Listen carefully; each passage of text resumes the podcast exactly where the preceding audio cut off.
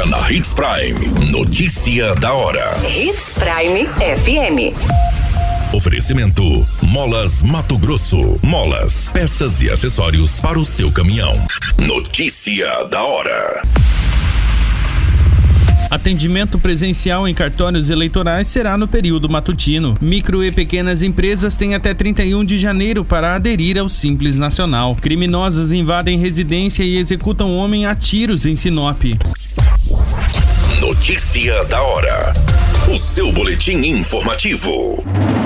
O atendimento presencial aos eleitores de Mato Grosso será realizado no período matutino a partir desta segunda-feira, dia 9. Em todos os cartórios eleitorais do estado, o expediente será das 7h30 às 13h30. Já a primeira sessão plenária de julgamento do Tribunal Regional Eleitoral de Mato Grosso será realizada no dia 26 de janeiro, conforme determina a resolução número 2766 de 2022. A corte ainda se reunirá nos dias 27, 30 e 31 de janeiro, sempre às 9 da manhã em formato virtual. Cabe destacar destacar que os prazos processuais seguem suspensos até o dia 20 de janeiro. Os serviços ofertados ao eleitor no site do TRE Mato Grosso seguem disponíveis, sendo que todas as situações podem ser resolvidas pela internet. Mesmo se o eleitor estiver em situação irregular, caso onde seja necessário quitar multas eleitorais, a modalidade via Pix já pode ser utilizada, o que torna o atendimento ainda mais rápido. Neste caso, a guia pode ser emitida pelo aplicativo e-título disponível gratuitamente nas plataformas Android e iOS ou ainda pelo site do TRE Mato Grosso.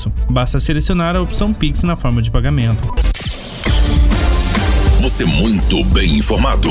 Notícia da hora. Na Hits Prime FM.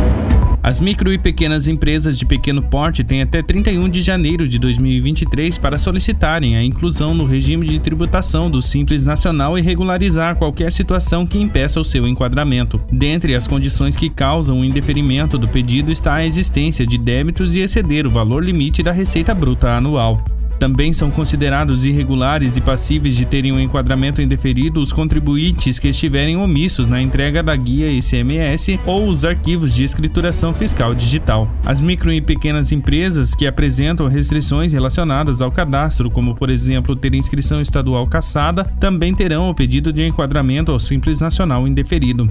De acordo com a Secretaria de Estado da Fazenda, aproximadamente 114 mil empresas estão em situação irregular junto ao Cefaz ou à Procuradoria-Geral do Estado e devem regularizar a situação até 31 de janeiro se quiserem integrar o regime simplificado em 2023. Após o prazo, a Cefaz fará a análise dos pedidos de opção. Uma vez deferida, ela produzirá efeitos a partir de 1 de janeiro.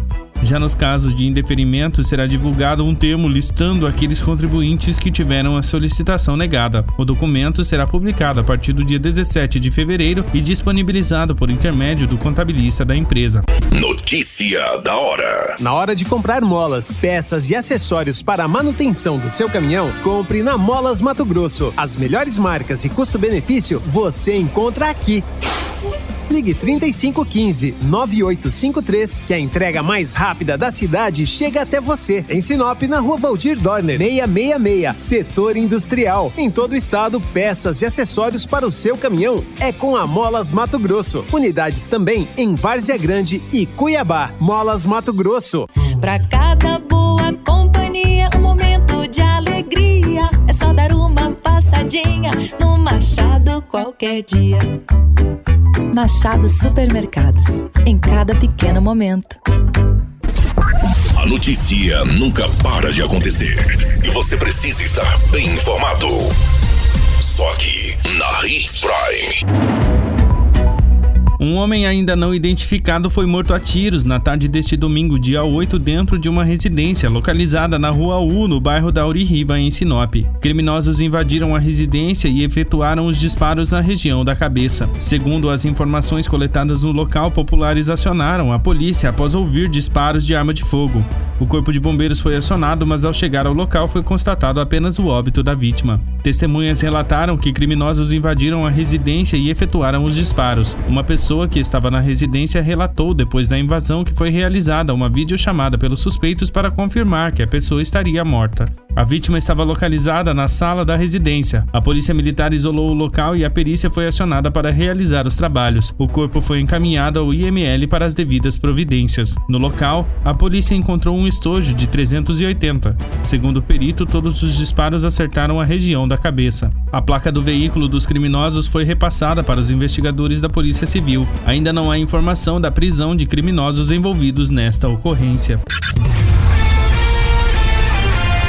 Qualquer minuto, tudo pode mudar. Notícia da hora.